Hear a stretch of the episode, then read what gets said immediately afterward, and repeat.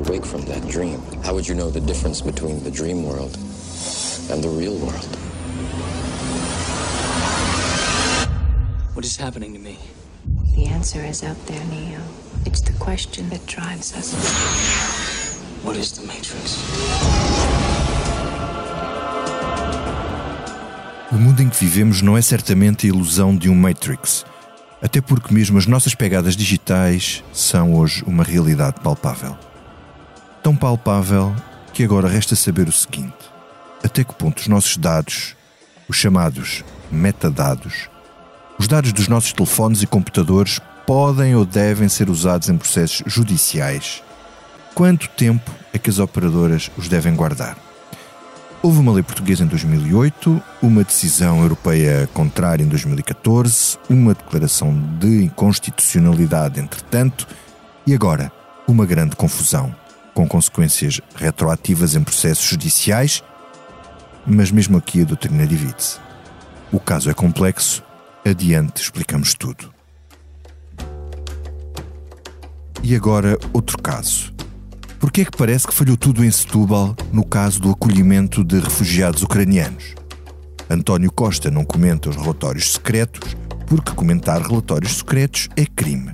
Mas Marcelo, antes pelo contrário. As atividades dos serviços de informações são, por natureza, atividades classificadas como secretas.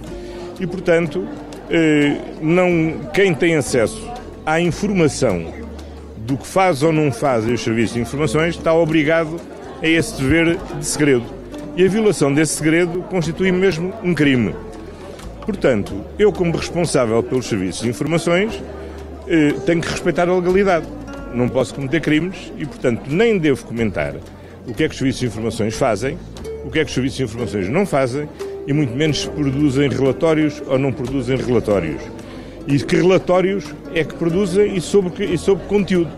O Primeiro-Ministro foi muito claro. É crime dizer se há relatórios e é crime falar do que está e não está nos relatórios. Mas depois vem o Presidente da República e traz um entendimento ligeiramente diferente.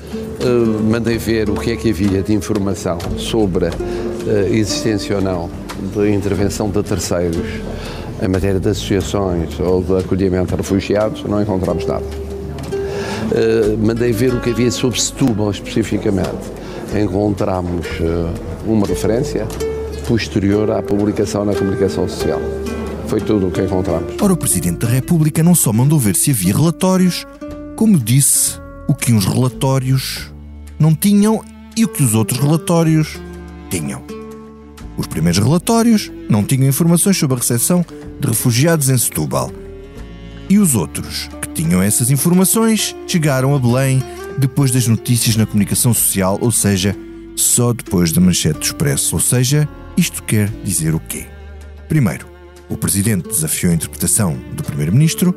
Segundo, à luz do que disse António Costa, Marcelo Rebelo de Sousa cometeu um crime.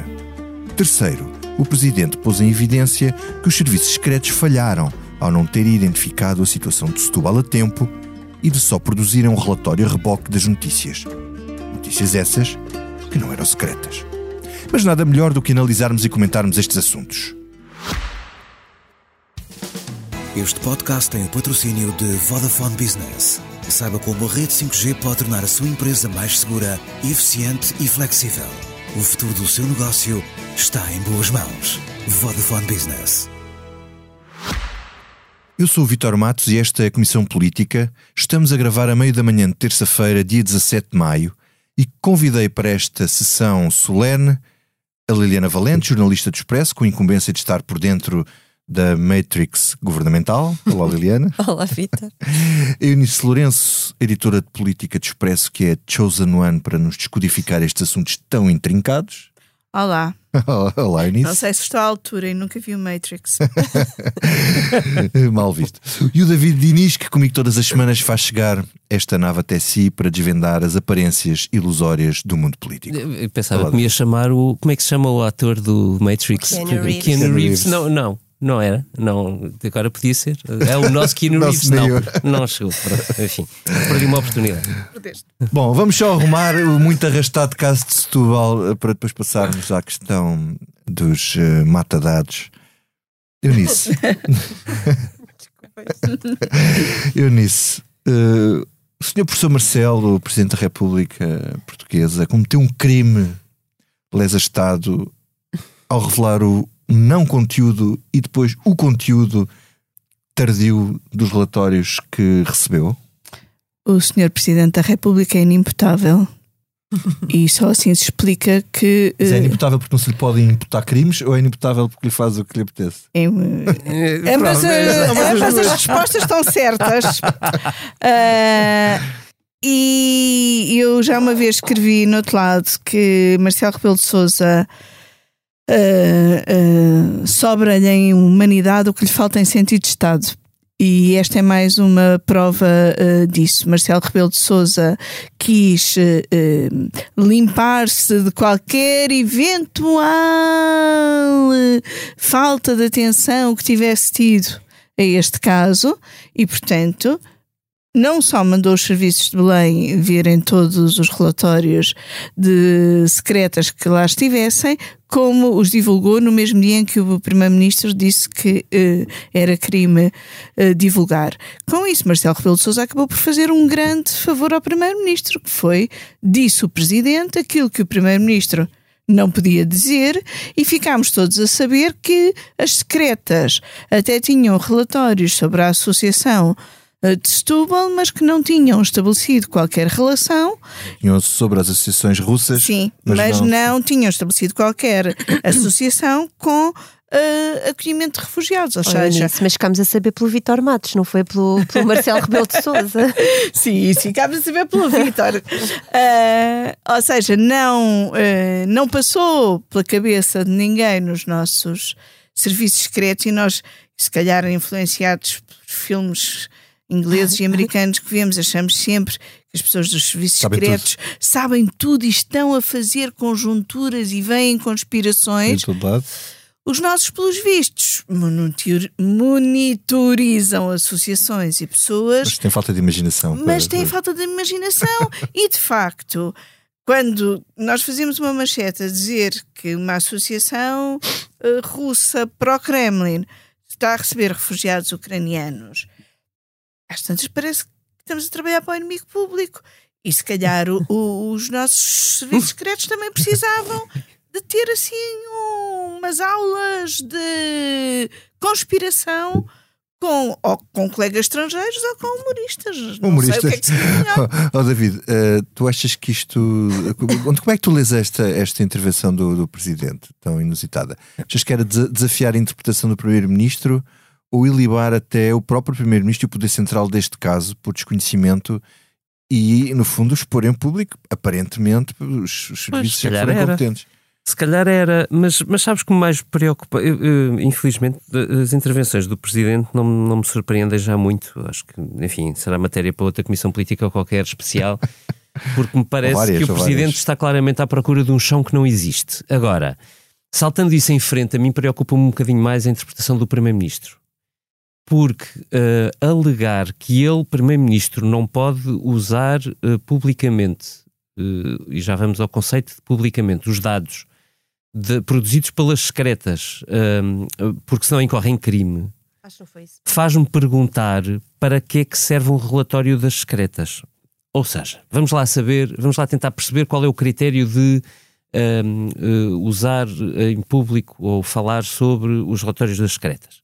Se o Primeiro-Ministro tem um relatório das secretas que fala sobre atenção a uh, associações uh, que estão a receber ucranianos, que por, por, uh, por hipótese, por hipótese um, que são constituídas por russos eh, com algumas ligações questionáveis ao Kremlin ou à Embaixada Russa, o Primeiro-Ministro não tem a obrigação de dar sequência ao relatório das secretas?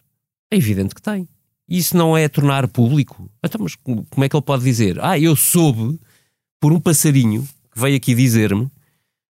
Não, isto não tem, não tem nenhuma lógica. Os, os é serviços secretos... Estás a entrar no... Já está a entrar nos Game of Thrones. É, é, é, Parece-me absolutamente evidente que há um, um que o, o Primeiro-Ministro decidiu, por sua autoproteção, uh, uh, olhar para isto do, do prisma mais fechado possível. Uh, e depois, por contraposição, mas eventualmente também por interesse comum, o Presidente da República decidiu fazer exatamente o contrário. Uh, na origem está, de facto, um problema mais grave, que é identificado na notícia que tu escreveste, uh, que é ninguém faz a ligação dos pontos. Quer dizer, isso é, é extraordinário. É como é que, como é que é um problema, que está, há uma questão que está identificada que ganha muita relevância. Não é agora, não é? Em fevereiro deste ano ganha relevância. Ganha relevância em 2014 com a invasão da Crimeia, não é? Isto não é novo. Ninguém, não é? ninguém acordou e, aqui. E como é que ninguém acorda? Como é que ninguém liga aos pontos e faz o alerta que é preciso tu, ser tu, feito? Tu estavas a dizer uma coisa que faz sentido. assim que as instituições funcionam. Portugal expulsou 10 diplomatas. Pois. Uh, russos, uh, diplomatas, ou seja, funcionários. E saber. Sabes que eu E fê-lo saber, mas, e sem revelar os relatórios secretos que deram origem ou que, É ou que justificaram Mas essa se é, sabes, o que é que faz temer? É que, na verdade, isso tenha sido uma mera manobra diplomática para seguir o movimento europeu sem bases muito fundadas. Uhum. O que isto faz, o que isto faz temer é isso. Se é verdade ou não, enfim, eh, a avaliar pela interpretação estrita de- de- do Primeiro-Ministro, nunca viremos a saber, nem no, nem, nem no século que vem. Ahm, mas, enfim, eh, eh, olha, não sei o que te diga, é meta secreto. Liliana, é assim tão secreto, tão secreto que tu uh, Ah. Veste? Desculpa. Hum. Ah, é assim, pronto, ah, chegada, aterrada em pleno, depois de, de, de uma ausência prolongada, chegar e, e- e estar aqui a falar sobre relatórios secretos e depois um fala e depois o outro diz. e É muito depois mais outro não sei giro. É super giro. É, mas isto- Ah, sobretudo quando temos um Presidente da República, e agora vou-me socorrer ao programa do Ricardo Araújo Pereira, um, que eu achei maravilhoso, e porque foi mesmo aquilo, e achei aquilo super preocupante, em que temos um Presidente da República que diz sistematicamente: Ah, eu sou, mas pela comunicação social. E aqui faz-me. eh, Faz-me. Faz-me. Há aqui duas coisas que eu gostava de relevar. Uma é porque a comunicação social é relevante e está a fazer um excelente trabalho. Um, e Vitor Matos, tu agora já não és meu chefe, portanto já te posso dar graxa à vontade. Um, e acho que tens feito um, um bom trabalho nisso e, e- e reconhecido pelo próprio Presidente da República que diz que soube pelos jornais e não por, por, por- por outro sítio qualquer. E depois há aqui uma questão mais funda que é saber pelos jornais e não ser informado pelos serviços secretos ou por eh, o Primeiro-Ministro ou por quem quer que seja é muito grave porque ou ele sabia ou ele foi informado e faz aquela fuga para a frente a dizer ai não, eu não fui informado só pelos jornais o que revela que temos um Presidente da República que às vezes fala sem pensar. Ah, ou. Sim, pronto, tudo bem. Estou a ser simpática. Ou alguma coisa não funcionou na. Ou alguma coisa não funcionou nos nossos serviços secretos. E, e, sinceramente é gravíssimo, porque eh, eh, lendo a tua notícia em que, em que dizes que eles, eles monitorizavam a Associação de Setúbal, mas não monitorizavam a pessoa que foi presidente daquela associação. Eles motorizavam as associações ligadas à embaixada, Embaixada- que este senhor chegou a presidir. Exato, mas não Mas monitorizavam não, a ele. Não monitorizavam a ele, independentemente disso, nomeadamente Mas- a Associação de Setúbal. Mas isto não é, não é, É a informação surreal? que nós temos. A informação que Mas nós eu acho isto surreal, porque nesta, as de associações. sombras do, dos secretas, eh, isto vale o que vale enquanto vale. Mas pronto, isto para dizer, eu, eu sobre a questão política do revela não revela, eu acho que há assuntos é verdade que têm de ser secretos, e ainda para mais porque estamos aqui, ainda não percebemos hum, ah, se há um crime, se não há crime, e portanto eu percebo que o, Primeiro-Ministro tem alguma cautela em dizer, não tanta quanto ele teve, porque nem, nem dizer se recebeu relatórios ou não, já me parece um bocado Então, isso, estúpido. Então, e, e, e se o Primeiro-Ministro se refugiou na questão do- da secreticidade para não pôr os serviços em causa? Mas a minha questão é essa, é porque uh, uh, uh, lendo aquilo que tu escreveste, ponto. não tenho dúvidas que os serviços secretos não estão a funcionar, não é? E, e- e se calhar o Primeiro-Ministro ou quis proteger, também, protegendo-se a si próprio Algo- também. Tá. Antes dos serviços secretos, há outra coisa que não funcionou. Quer dizer, o Vítor fez um excelente trabalho com esta história de Setúbal, Epá, mas havia associações. Ah, mas eu já digo um mal. privilegiado, Ah, um-. Ah, mas a embaixadora, as associações chamaram a atenção exatamente. para esta eventualidade em março, pelo menos, a minha questão- além de Já tudo. vem de trás. E isso é a questão, é. Ou seja, estes Mas- refugiados mas em de relação- oficial. Mas em relação a esta história, eh, Uhum. a esta situação que estamos a viver, Exato. chama, a embaixadora chamou a atenção para esta possibilidade no Parlamento. E aquilo que o Presidente diz quando diz que só pela comunicação social, está a dizer que liga mais às notícias da comunicação social do que a alertas que lhe tenham chegado por outras vias da sociedade civil, seja da sociedade civil eh, portuguesa, seja da sociedade uh, civil, associações de ucranianos, seja de uma entidade diplomática como é a Mas embaixadora. acho que, acho que continua aqui, porque vamos ver uma coisa: chegou ao, ao Presidente da República, mas também terá chegado ao Governo. E eu continuo Claro! sem perceber. Que é, eh, ok, estamos a falar dos refugiados que são recebidos de forma oficial, não é? Porque há, um, há, Mas é que há alguma estrutura dizem, para isso. Só pela comunicação social estão a dizer não ligamos nenhuma às denúncias anteriores. Bem, o governo de, de- Ninguém a- ligou. a ministra É que o problema Junta aqui diz não- que ligaram, tanto que acabaram lá com o protocolo. Vitor, ajuda-me. A ministra Ana Catarina Mendes eh, respondeu a isso. Mudaram a lista das Não, associações. mudaram uma associação Isso. que não era esta e não disseram porque é que mudaram, porque basta eles não cumprirem lá um certo tipo de critérios eh, para, não, Ok. para mudarem. Portanto, nós não sabemos exatamente. eh, Sim, isto começa com. Toda esta história começa com a Câmara de Setúbal, já percebemos que isso vai muito para além disso. O problema não é se o Primeiro-Ministro ligou e se o Pre- Presidente Não, da se República foi ele a- avisado a ligar, com é? precisão de um problema da Câmara de Setúbal. Esse, esse não, é, esse não é o problema. Era terem sido alertados para o problema e perceberem se ele existia Para, ou não. não, para a existência, nem é de um problema, é de uma questão sensível. Eu não, nós não estamos necessariamente a falar de carinho nenhum, atenção. Nós, ta- nós podemos estar só a falar de uma coisa que fere ah, brutalmente ah, a suscetibilidade dos refugiados ucranianos que estão a chegar a Portugal.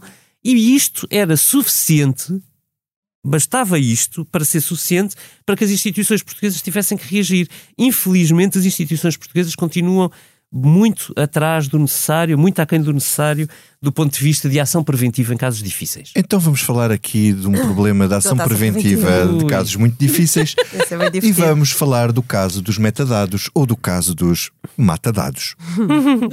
Mata processos. Não é em sede de revisão constitucional que possamos ter eh, a melhor resposta.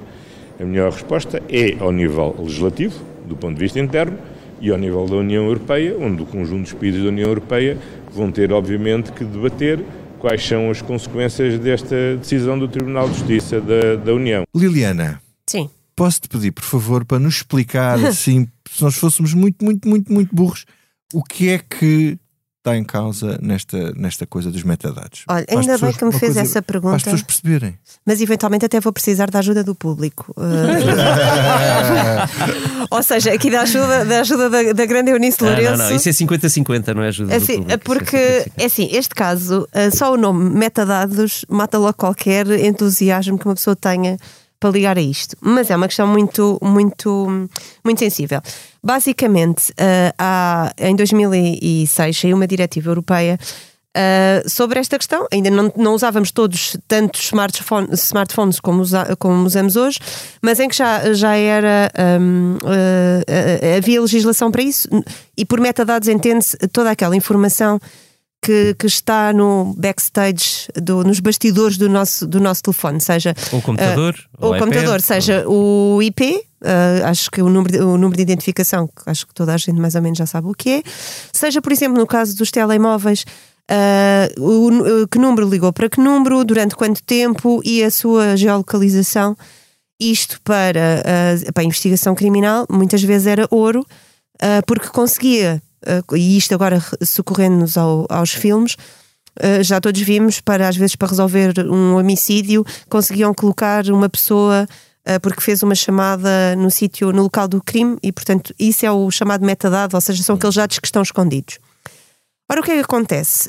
Hum, há uma decisão do Tribunal de Justiça da União Europeia que diz que aquela diretiva que foi depois transposta para as, transposta para as legislações nacionais hum, era considerada ilegal ah, e houve uma série de países que adaptaram a legislação que tinham a essa decisão do Tribunal de Justiça da União Europeia. Ora, o que é que acontece? Ah, Portugal não o fez. E não o fez apesar de avisos da provedora de justiça, Maria Lúcia Amaral, ah, ao governo e já ao anterior governo, portanto à antiga ministra da, da Justiça, Francisca Van Dunen, de que era necessário haver aqui uma conformidade da legislação com a legalidade. Ahm, e ah, a Ministra da Justiça ah, deu duas justificações. A primeira foi porque esse alerta lhe foi dado a seis meses das eleições legislativas de 2019 e, portanto, achou que já não tinha tempo. Uh, porque aqui uh, só se avança com a legislação quando há tempo, toda a gente sabe isso. Apesar de o Parlamento ter, estar a funcionar. Não, espera, e, e agora segunda... vão resolver em dois meses, não é? Espera, espera, espera. Pois sim, mas seis meses não era possível, mas agora dois meses é mais do que possível. E a segunda desculpa, porque quer dizer, ela continua ministra, não é? Depois de 2019 e já estamos em 2022. E a segunda justificação para não ter avançado uh, foi a pandemia. Pois estamos em, estamos em pandemia e pronto, outras coisas urgentes se meteram pelo caminho e uh, a conformização da, da, legislação portuguesa com.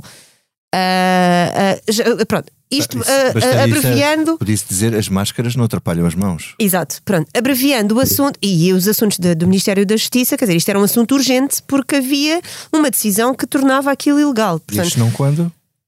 Uh, não, quando a provedora, uh, perante uh, vamos, a inércia do governo, decide fazer uma, pedir uma clarificação, uma, um pedido de fiscalização sucessiva constitucional. ao Constitucional, que decide, dois anos e tal depois, pela inconstitucionalidade. pela inconstitucionalidade. Agora, o que é que acontece aqui? Há aqui várias questões que é. O Tribunal Constitucional foi mais longe do que o Tribunal de Justiça da União Europeia porque declarou que toda a norma, ou seja, que as operadoras móveis não podem armazenar uh, estes dados uh, genéricos de toda a gente, porque, uh, por exemplo, na Alemanha reduziram o prazo de armazenamento e o Tribunal Constitucional pura e simplesmente decidiu que uh, tout court, a generalização de, de, do armazenamento dos dados não era, não era constitucional. E isto levanta um problema grave de solução para este problema, porque se se poderia reduzir o tempo por uma questão de proporcionalidade, como diz o, o Primeiro-Ministro, resolvia-se o problema tendo em conta esta interpretação do Tribunal Constitucional, a porta fica um bocadinho mais estreita. Ora, agora o, o Primeiro-Ministro diz, um, nós noticiámos no sábado que havia uh, um grupo de trabalho no Ministério da Justiça já com a, a Polícia Judiciária, o Ministério Público para resolver esta situação. Uh, e o Primeiro-Ministro veio dizer ontem que pronto, que afinal deixa cair a ideia que ele teve de uma revisão constitucional cirúrgica e, e que o faz através de legislação em dois deixa meses, como dizia o David. Agora. Deixa aqui por agora, porque depois manda um então... tweet à noite quando já estava assim tudo meio. Ah, o que é que. O que, é que a dizer. Ah, Lança um metadado, atira com um metadado. Atira com um metadado. Por acaso era interessante saber onde, de onde é que ele tweetou. Estou a brincar, obviamente. Uh, e um, em que dizia: bom, uh, a, a, revisão constitucional pode vir a ser necessária. Pronto, deixou assim um bocadinho a porta aberta. Pode ser, então. Agora. Pronto. Ok, ele tinha dito o contrário. Ele tinha dito o contrário. Não, não, é assim, não, mais ou menos. É assim, então, no dia 11. Eunice, explica então lá isso. No, no dia 11, quarta-feira, o Primeiro-Ministro, bastante uh, chateado com esta situação, com ar de. Porque é que o Tribunal Constitucional me causou agora mais este problema? Disse que se calhar é a altura dos legisladores pensarem em mudar a Constituição para não termos mais problemas destes. No mesmo dia, o Presidente da República, primeiro através de uma notícia do público, depois de viva voz, tinha manifestado a preocupação de se resolver este problema por via constitucional. Porque o, nós estamos em período de possibilidade de abrir uma revisão constitucional ordinária, em que se trata de tudo, e, portanto, uma revisão constitucional ordinária será necessariamente um processo longo. Isto precisa de uma solução uh, rápida. E o Presidente da República veio dizer que uh, não lhe parecia bem que se achasse uh, possível de resolver isto por via uh, constitucional.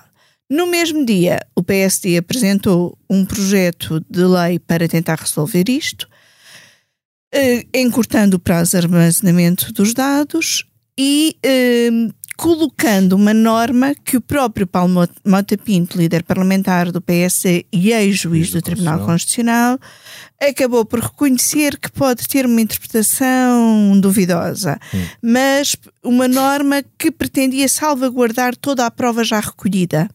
Ou seja, não só os processos já transitados em julgado, seja, que ainda houve dúvida sobre esses. Para não que... ser retroativa a decisão Sim. do Constitucional. E que também porque ainda não está... Porque o acórdão não faz essa. não, não, não escreve nada sobre a aplicação de. de, de no meio de tudo isto, tentando arranjar uma solução, a senhora Procuradora uh, faz um pedido de nulidade ao Tribunal Constitucional. Uh, um pedido que foi olhado com alguma esperança, uh, pelo que sei, tanto em São Bento como em Belém, como vamos lá ver o que é que o Tribunal.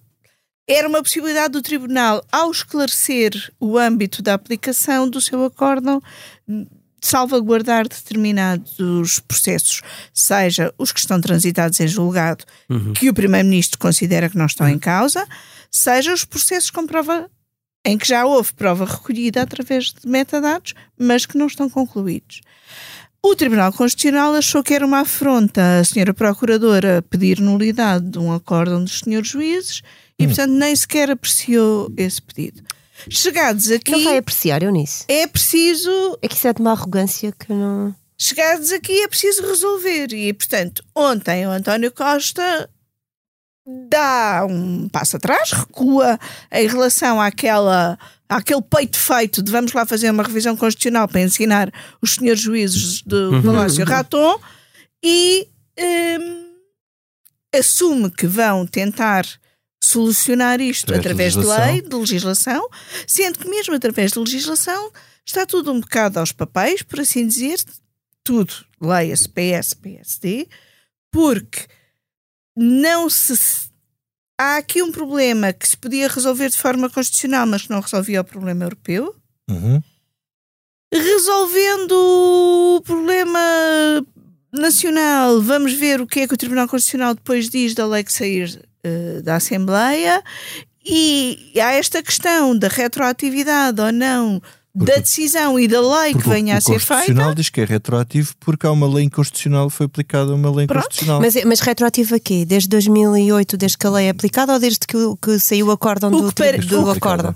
Não, é porque a questão da retroatividade também não se percebe desde quando, não é? A explicação do Primeiro-Ministro é que, eh, sim, os, do Primeiro-Ministro e da, também ouvia. Da Mónica Quintela, de- a deputada da do Mónica PSD. Quintela e Alexandre Leitão é que dizem que sobre essa retroatividade do acórdão sobrepõe-se a norma constitucional que diz que um processo julgado está julgado, que não se António volta a Costa julgar. mencionou ontem. Exato. Mas tudo isto é muito, é muito tenue. Sendo que, eh, em- apesar de metadados ser uma coisa que mata dados. Mata tudo. Eh, mas as pessoas, os cidadãos em geral, começaram a perceber-se da importância disto quando percebem que podem estar em causa milhares de processos relativos a burlas por MBA. MBA Notícia do Expresso de sábado. E que é E que é o uma menos grave coisa. destes crimes. Quer dizer, que, que podem estar em, é o menos grave dos crimes que podem estar em causa. Sim, é o menos grave dos que podem estar em causa. Mas, ó, Sim, mas, pode- mas, mas pode isso é investigação. Pode é? ser o menos grave, Não, mas é aquele que diz respeito a mais gente. gente. Pois. E provavelmente é o tipo de crime que sem acesso a metadados não podes ter. combater. Exato. Porque, olha, por exemplo, havia um. Deixa-me falar com o David. Deixa-me David- só. É porque eu acho que há aqui um. David, depois podes pôr também um- isso depois num, num ponto que tem a ver com as liberdades individuais versus Mas é segurança. esse o problema, ou melhor, esse é um dos problemas. Deixa-me começar pelo primeiro, porque liga melhor com aquilo que, que, a- que a Eunice estava a dizer. Eu acho que nós podemos, infelizmente, estar perante um problema de uma gravidade política muito maior do que aquilo que podemos imaginar. Porque enquanto o problema estiver na fraude do MBWay, há muita gente afetada, não é? mas, talvez, mas talvez isso passe na, opini- na grande opinião pública mais ou menos despercebido. A questão é que qualquer advogado de defesa neste momento está a olhar para os processos a pente fino Claro. à procura de qualquer metadado que tenha sido utilizado na investigação. E voltamos a uma tese que o Rui Gustavo fala muito, quando o nosso colega Rui Gustavo aqui do Expresso fala muito quando fala deste caso, e que eu hoje ouvi ao Luís Rosa no Observador a dizer a mesma coisa, e que é o cerne da questão. O problema é que os metadados são usados basicamente hoje em todos os processos. Até tendo em conta as fragilidades das- da, da- investigação. da investigação em Portugal, mais são usados, Claro. porque é uma maneira muito fácil de ultrapassar obstáculos. Ah, e, e sendo usado em todos os casos, ou em muitos casos, em vários deles estão na base de uma investigação subsequente que permite uma acusação. E agora, eu vou, vou recorrer ao Luís Rosa, que eu estive a ouvir no, no Observador, eh, e que vale a pena eh, eh, citar, porque ele, ele dava um caso que ele apresentava como teórico, e a mim pareceu-me tudo menos teórico, mas que vale a pena eh, explicar. Imaginem o caso José Sócrates, dizia ele. E o, o caso de José Sócrates, nós sabemos que há fotografias de Carlos Santos Silva a, a sair da- de, de uma sede da Caixa Geral de Depósitos com malas com dinheiro vivo para entregar a José Sócrates. Portanto, há, há provas materiais, há fotografias, há, há outro tipo de investigação. Agora, imaginem que por trás dessas fotografias e desses momentos em que a investigação foi fotografar à procura de prova física, Há um telefonema. está um telefonema, uma localização, a utilização de metadados, ou seja, de dados vindos da nossa utilização de aparelhos eletrónicos que permitiu à PJ, ou fosse quem fosse, estar lá naquele momento, fazer as fotos e concluir a investigação e depois uma acusação. O problema é que se isto é inconstitucional num caso como este, os casos José Sócrates, o caso Ricardo Salgado, o caso José, os grandes casos que vocês. o caso Rendeiro, o que vocês Não, mas quiserem. Posso dar só um exemplo aqui rápido. Em Tancos, o que descobriram, o sítio onde foi feita a chamada, por geolocalização, onde foi feita a Isso. chamada. Vitor Matos, Pode cair. todos os grandes casos, Porque ainda está em julgamento esse, então. todos os grandes casos, claro que está, mesmo os que estão julgados, Sim, ainda não tá- está ainda em não julgado. transitaram em julgado. Sim. Sim. Todos os grandes casos em Portugal não transitaram em julgado. E mesmo a questão, e agora faço a ligação daqui para o segundo ponto que me parece muito preocupante disto. Ahm, mesmo a questão do transitado em julgado é muito discutível do ponto de vista da legislação europeia. Eu estava. ahm, ontem tive um, um jantar interessante, peço perdão, em que ah, me contam, ah, me falam de um tweet de, de um investigador direito constitucional europeu de, eh, que, que se chama Miguel Mota Delgado, que eu aconselho a passarem os olhos no Twitter, ah, em que ele explica porque é que o acordo, o próprio acórdão de 2014 do Tribunal Europeu deixa, e, e alguns escritos posteriores, porque esta, toda, eh, aquele acórdão teve muitas consequências e muitas sequências. Ahm, permite eh, a qualquer advogado reabrir casos inteiramente fechados. Isto é uma caixa de Pandora absolutamente o caso de Rosa gritante. Grilo, não era, Eunice? Sim. Com e o caso do homicida do- do homicídio. de, de Mas, Sintra. mas, vai- de- assim, Estão fechados. isso são casos, eu, eh, deixa-me colocar isto no ponto político. Isso obviamente são casos importantes e tiveram grande repercussão pública e, e são sensíveis, e eu percebo isso. Se o caso Sócrates é posto em causa por causa disto, eu não digo por outras coisas, que, eh, eh, é indiferente. Se o caso BES é posto em causa por causa disto, nós temos um terremoto político com consequências absolutamente imprevisíveis.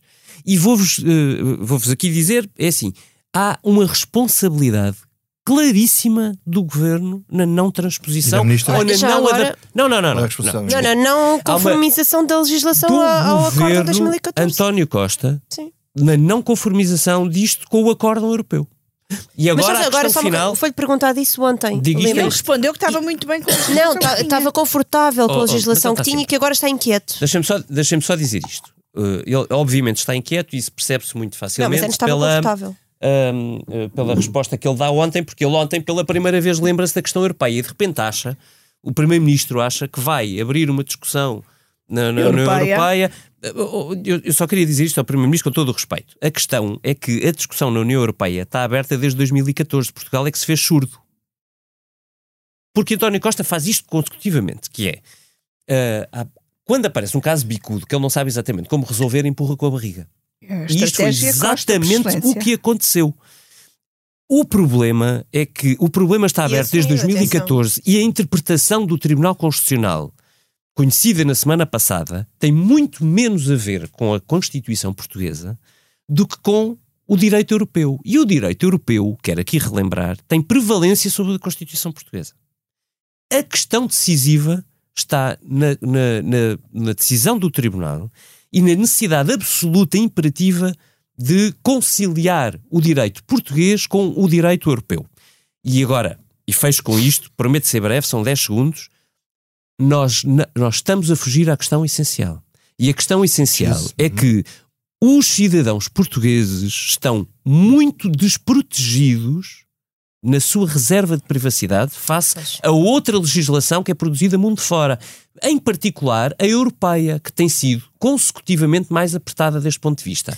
Mas Eu tenho imensa pena um- que a justiça portuguesa seja ineficiente, mas a ineficiência da justiça portuguesa não se resolve só e apenas com a desproteção da privacidade dos portugueses.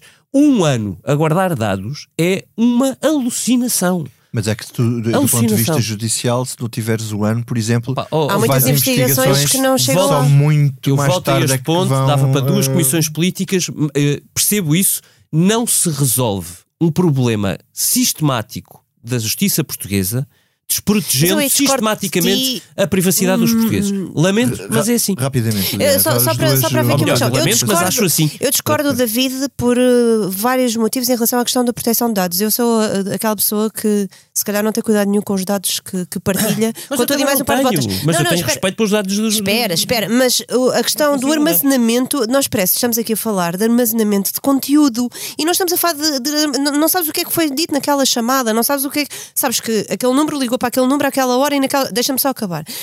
E estamos a falar de milhões e trilhões de, de dados que estão armazenados, mas que só são consultados por autoridades. Não, eu, eu partilho muito mais dados diariamente com o Google. tua e que as depois autoridades usaram- sejam impolutas, Epá, imunes se eu for qualquer suspeita, tipo de... se eu for Oh, oh, suspeita de Não, um Liliana, crime, Mas isso é atenção. outro problema aqui. que Espera. é quem é que tem acesso a estes dados? Pronto, Que mas deixem-me só terminar mas o meu nada disso está raciocínio. preparado, nada disso está Sim, previsto mas deixem-me só terminar o meu raciocínio para dizer uma coisa, mas as que é, eu acho muito mais vítima, muito mais acho muito mais vítima as pessoas que vão ser, que estão a ser vítimas destes crimes às quais nós não vamos conseguir aceder por metadados, do que, pá, desculpa lá, mas eu sei que você ligou para aquele número no dia X e agora, como é suspeito, eu acedi ao seu- aos seus dados.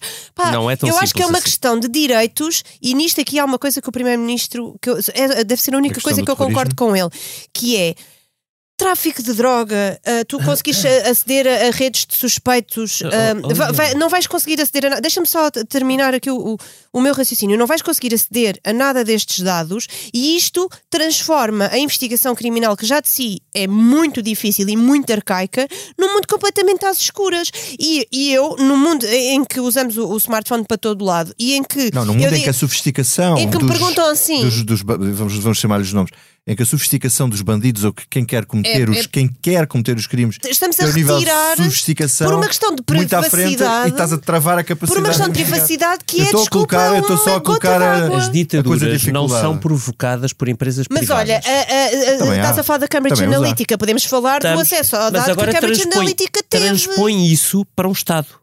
Mas, muito sinceramente, eu É o prefiro deixar a Polícia desafio. Judiciária a ter. as- Mas é que repara, o Cambridge Analytica eles tinham acesso a muito mais dados do que aqueles do que, do que nós estamos a falar. Oh, oh, Olivia. é que de repente parece que estamos a falar Vamos de pôr isto- dados. Olha, por exemplo, agora uma coisa ridícula. Às vezes dizem assim, então a tua barriga já se nota e eu a seguir abro o Instagram e tenho ali How to Reduce Belly Fat. Ainda por cima são burros porque não perceberam o, o, o que é que se passa quando me perguntam pela barriga. Mas isto é ridículo. Eu isto é um dado problema. completamente pessoal.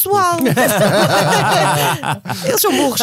Mas, ou seja, isto é uma coisa o puramente Tribunal pessoal. Europeu, o Tribunal Europeu não é completamente louco nem irresponsável. Está certo, mas o que o Tribunal a ver com a Europeu diz sensibilidade de é cada um. um ano é muito tempo. Um Certo. ano é muito tempo. Mas o teu e Tribunal vocês Constitucional não não diz podem isso. e vocês não podem entregar aos Estados dados com este grau de sensibilidade sem restrições. É isto que o Tribunal Europeu diz em resumo. Aquilo que outros Estados europeus fizeram desde 2014 foi adequar a sua legislação a este, a este entendimento me de parece de mediana aí. razoabilidade. E agora, mandou-se agora aqui temos outro problema.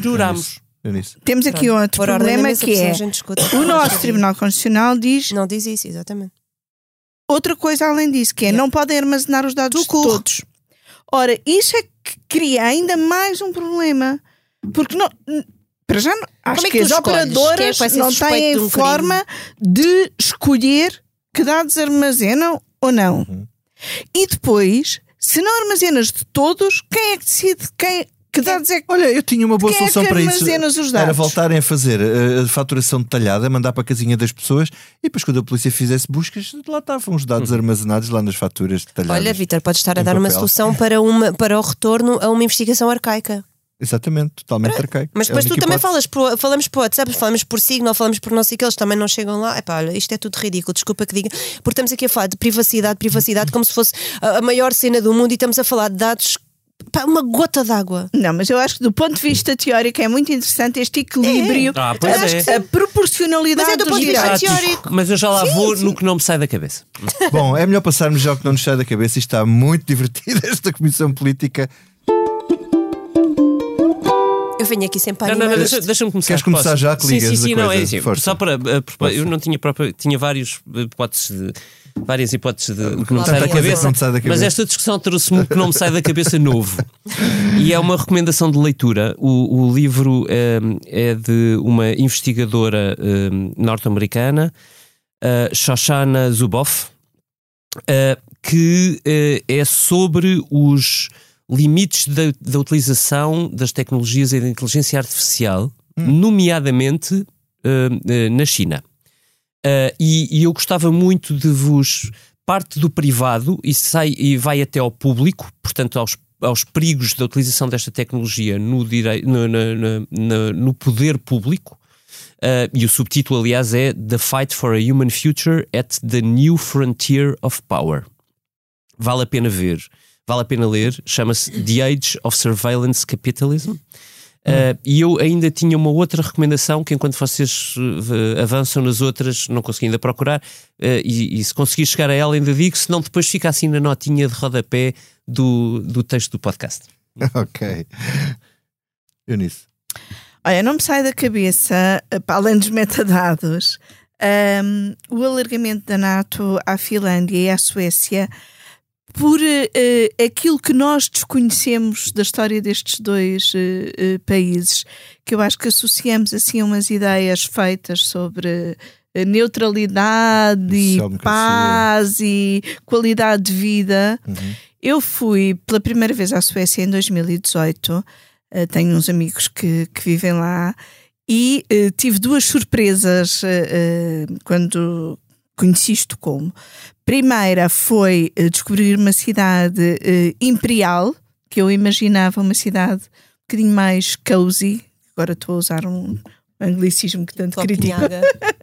tipo Amsterdão, sim, okay. Amsterdão, Copenhaga. Uh, afinal, é uma, Estocolmo é uma cidade imperial e, e a Suécia foi um império que uh, guerreou com os países ali das redondezas, incluindo a Rússia, não é?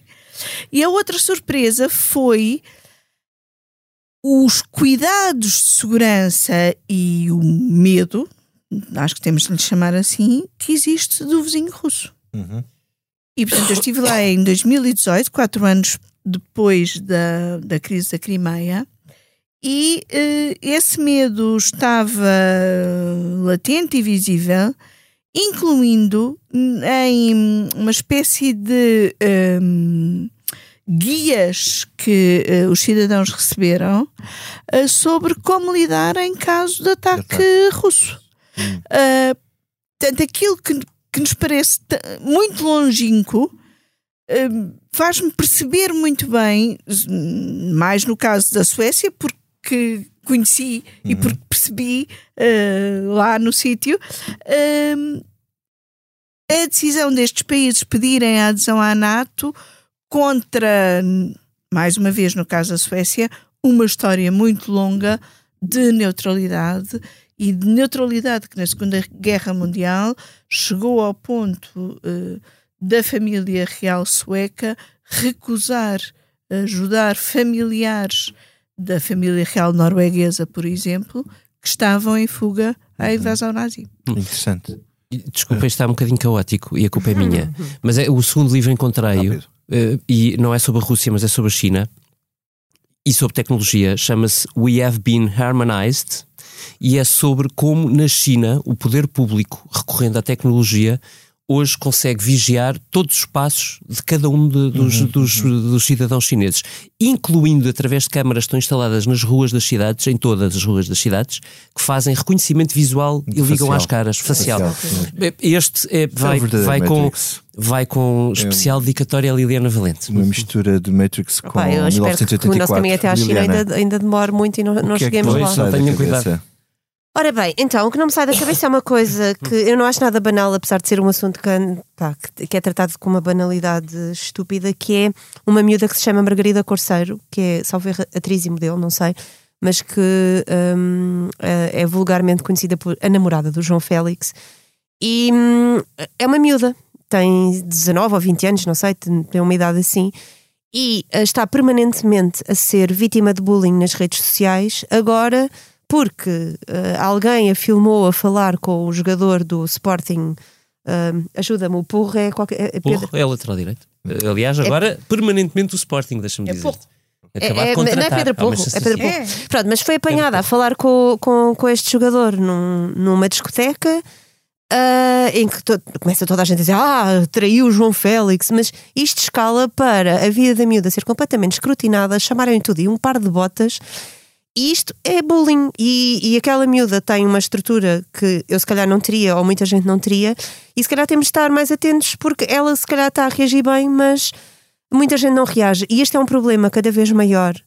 Uh, nesta era da vigilância em que todas as pessoas têm um smartphone e filmam toda a gente e espetam o vídeo na net e curiosamente o Twitter e o Instagram estes vídeos Isso. não os cancelam, mas às vezes cancelam uh, vídeos que as pessoas põem. esses não, metadados ninguém mas isso nem sequer é metadado, isso é mesmo um dado. É mesmo um Porque dado. o que é que é? Às vezes uh, uh, tenho um amigo meu que é fotógrafo que já viu fotografias dele serem censuradas por uh, aparecer um seio ou aparecer uma coisa qualquer. Uh, Acho que ele fez um trabalho de amamentação em que, uh, em que lhe vetaram o Instagram, bloqueou-lhe uma fotografia. Mas vídeos destes que estão a fazer mal a, a- a certas pessoas não acontecem. Sendo que esta miúda já não é a primeira vez Pode que isto Elon acontece. Musk isso mude. É, deve ser. Ele agora está a fazer Sim, chantagem para Ok. comprar mais barato. Olhem, eh, e a mim o que não me sai da cabeça eh, é o massacre de sábado nos Estados Unidos, eh, em Buffalo, eh, Nova York, eh, por um jovem de 18 anos, Peyton Gendron, que agarrou numa arma automática e matou 10 pessoas. por acaso, pessoas randomly que estavam nesse supermercado do Tops, era um jovem supremacista branco que defendia uma, teoria, porque foi encontrado nas suas redes sociais, chamada The Replacement Theory, que é a teoria da substituição, que é basicamente eh, uma teoria dos supremacistas brancos que, em que entendem que como o- os negros ou enfim os negros chineses latinos eh, têm taxas de, eh, vamos lá, de natalidade superiores aos brancos que querem substituir eh, os, eh, a sociedade branca através da demografia. Devo dizer que isto depois tem. Há um, podcast muito interessante do, do New York Times que, que está hoje disponível, de ontem, mas hoje ainda é o que está disponível, do The Daily, em que hum, isto é explicado. E sendo esta hum, tragédia o expoente do, deste tipo de teoria, hum, isto está muito mais capilar do que, do que se possa pensar em termos de influência na sociedade americana e não só, por exemplo, em França, a questão daquilo que se fala muito dos magrebinos e dos árabes, isso tudo também tem a ver com eh, muita gente na sociedade francesa achar que do ponto de vista demográfico, mais tarde ou mais cedo vão. É a vão base sociológica da Marie. e do e do e do e do e do, e do, Do Zemmour. do Zemmour. Uhum. Uh, agora, eh, isto, como a guerra tem ocupado o nosso, uh, nos tem esmagado do ponto de vista da comunicação e, e nos mídias, este, este caso seria um caso que teria sido absolutamente falado escrutinado e repisado nos últimos dias, coisa que não aconteceu porque está a acontecer muita coisa grave. Até por outra coisa, porque o jovem, por ser eh, branco, foi suavemente detido e, como alguém lembrava, não levou com um joelho a sufocá-lo como se fosse. Bom, como, como Ah, se- foi detido como Bom, deve ser. Pelo menos é, Pois, é bom que isso não, é bom que isso, isso- que isso não aconteça, mas no estado de Nova Iorque, onde ele foi preso, a a pena eh, mínima aqui é, é a prisão perpétua, portanto não creio que esteja na, na melhor solução, sendo que daquilo que se conhecia dos planos dele, ele queria fazer um, um ataque suicida e, e, portanto se calhar vai ter que passar o resto da vida a penar por este eh, massacre impensável intolerável eh, que ele fez, não só pelo facto de o ter feito, mas também pelas motivações com que o fez. Olha, é pena não ter estado aqui o Rui Gustavo para dizer que não saía da cabeça a morte do rendeiro. Pronto, fica registado, fica registado e ficamos por aqui nesta. quanto a essa, não me sai da cabeça o efeito que isso tem na população prisional que não é devidamente acompanhada. Uhum, muito bem. Ficamos por aqui nesta edição da Comissão Política. Eh, Um obrigado ao João Luís Amorim, que é o responsável pela sonoplastia deste episódio, e ao Tiago Pereira Santos, que concebeu esta ilustração. E para acabar, talvez a melhor música da banda sonora do primeiro Matrix, Wake Up, Rage Against the Machine. Cuidado, meus amigos, em política, nunca tome as aparências por verdadeiras. É um perigo.